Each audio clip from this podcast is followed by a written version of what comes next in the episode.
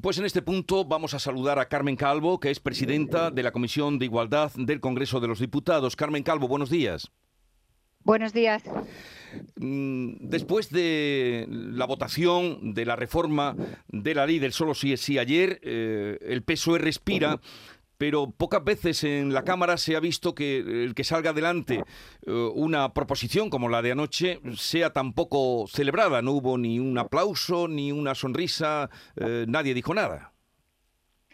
Es que estábamos tratando de paliar una, en fin, unos efectos absolutamente inaceptables para una sociedad.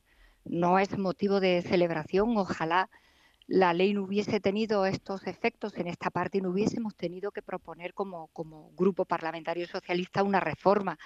No es de celebrar porque estamos hablando del daño que le ha podido provocar a las víctimas ver reducidas las condenas de sus agresores.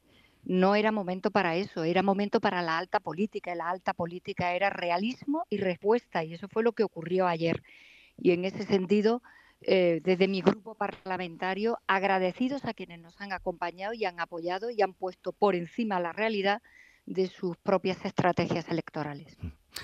Eh, ¿Cuánto tiempo, además usted como experta en derecho constitucional, eh, a partir de lo que ocurrió ayer, cuánto tiempo calcula que va a tardar la tramitación de la ley? ¿Será por trámite de urgencia? Es que Unidas Podemos no ha querido que sea por urgencia. Así que la mesa en su momento, cuando calificó y tuvo que calificar también el trámite que tenía, ya no pudo ser por urgencia. Si hubiera sido así, la hubiésemos debatido en el primer trámite, que es la toma en consideración, no ayer, habría sido antes. Así que ahora tiene que seguir los trámites de, carácter eh, ordinario. De todas maneras, tampoco va a tener una tramitación muy larga, porque es una reforma puntual que va a afectar no al tronco de la ley, que es el consentimiento, que se queda intacto la preservación de la libertad de las mujeres en sus relaciones sexuales. Es una falsedad que indigna por lo que representa para la opinión pública que Unidas Podemos insista en que volvemos a una situación anterior a esta ley. No es verdad. Hemos de tranquilizar a todo el mundo porque España da un paso importante con esta ley y solo afecta a la parte en la que mi partido y quienes ayer votaron con nosotros no quieren ver rebajadas las condenas de este tipo de delitos. ¿Y, cuánto tiempo puede transcurrir eh, en esa tramitación? Eh, tendrá que pasar a comisión, eh, seguramente vendrá a la comisión que yo presido, porque allí estuvo la ley. Trataremos de convocar lo más rápidamente posible el debate en comisión y luego después encontraremos cupo para ir al debate de pleno, pero yo creo que mi partido va a priorizar frente a otros proyectos este para que la podamos tener en una semana, que es de lo que se trata, tener cuanto antes una respuesta para que los que aplican la ley, para los jueces y la jueza, puedan tener un punto de apoyo que permita que este país diga que frente a este tipo de delitos no hay ningún tipo de laxitud. Eh, Carmen Calvo, después de lo que oímos ayer, acusaciones de traición, eh, peroratas, impresentable, eh, ¿se rompe el gobierno? El gobierno son más cosas que esta cuestión que siendo importantísima, fíjese usted lo que representa para las mujeres y para las que estamos en el feminismo y en mi caso además en, un partido que es feminista, el gobierno son más cosas, evidentemente. Y la estabilidad del gobierno para sacar adelante tantas cuestiones que en este momento son importantes para el país, hay que tenerlas en cuenta. Pero sí que es verdad que Unidas Podemos ha optado por su propia estrategia partidaria, electoral, incluso mintiendo, antes que poner mm, frente a una situación que yo creo que tenía que unirnos a todos.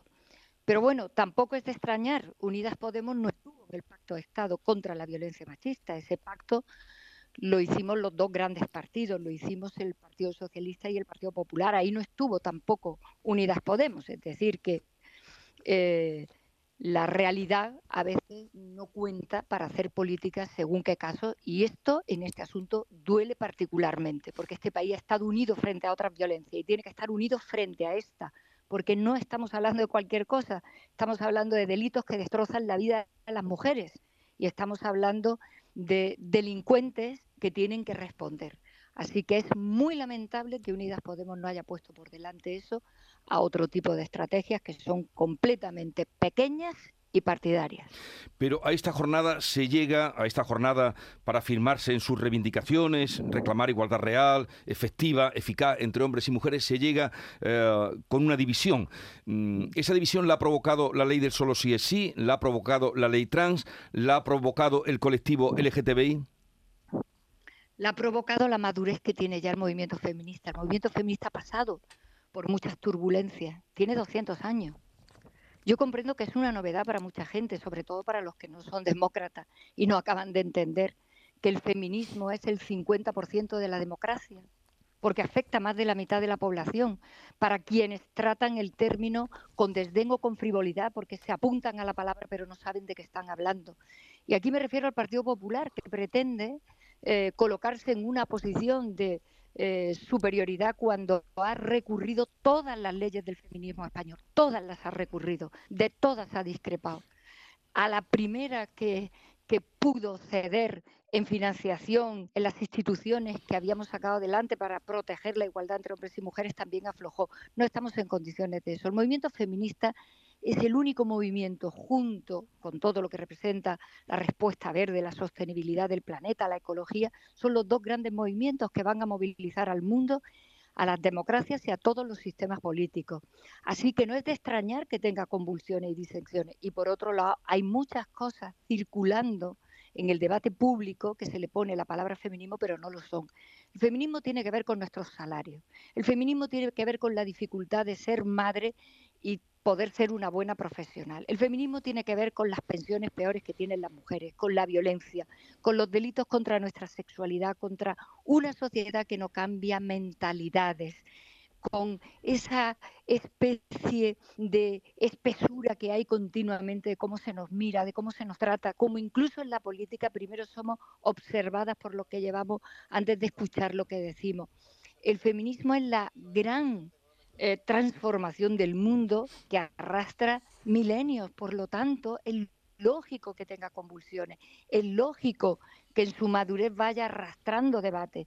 Y en este momento hay unas cuantas cuestiones en el debate público español que nos hacen a muchas feministas, entre las cuales me encuentro, eh, poner pie en pared en muchas cuestiones. Nosotros no queremos un debate sobre la identidad de las mujeres. No hay un debate sobre la identidad de los hombres, ¿verdad que no la hay? Los hombres tienen asentada su identidad.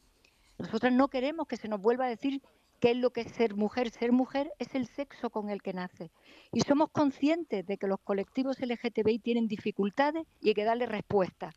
Pero el movimiento feminista es más de la mitad de la población. No somos un colectivo. Estamos nosotras en todos los colectivos, de todo tipo en la sociedad.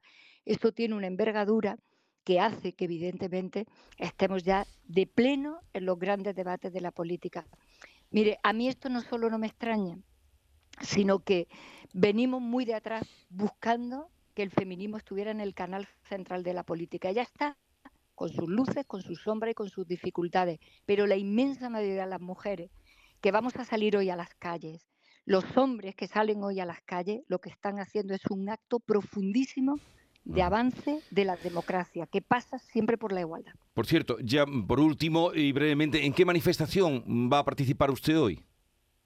En Córdoba. En cuanto que termine la sesión de control, salgo rápidamente porque soy el cierre de lista de mi, de mi ciudad, de la capital y el candidato me pide estar en un acto y ya no me da tiempo a volver. Me tengo que quedar en la manifestación de Córdoba porque no puedo, con dos horas de, decalaje, no me da tiempo a estar en dos sitios a la vez. Bueno, Carmen Calvo, presidenta de la Comisión de Igualdad del Congreso de los Diputados, gracias por estar con nosotros. Un saludo y buenos días.